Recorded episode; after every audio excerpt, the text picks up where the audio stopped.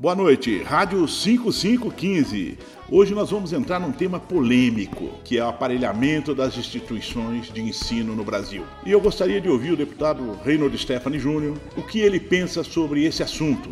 Uma coisa que eu quero combater é o aparelhamento partidário das universidades públicas no Brasil e também do governo federal como um todo. Infelizmente, a esquerda brasileira infiltrou seus filiados e sua ideologia nessas instituições, prejudicando muito a qualidade do ensino e muito o serviço público do Brasil. Nós temos que hoje fazer com que isso seja técnico, que isso seja, na verdade, profissional.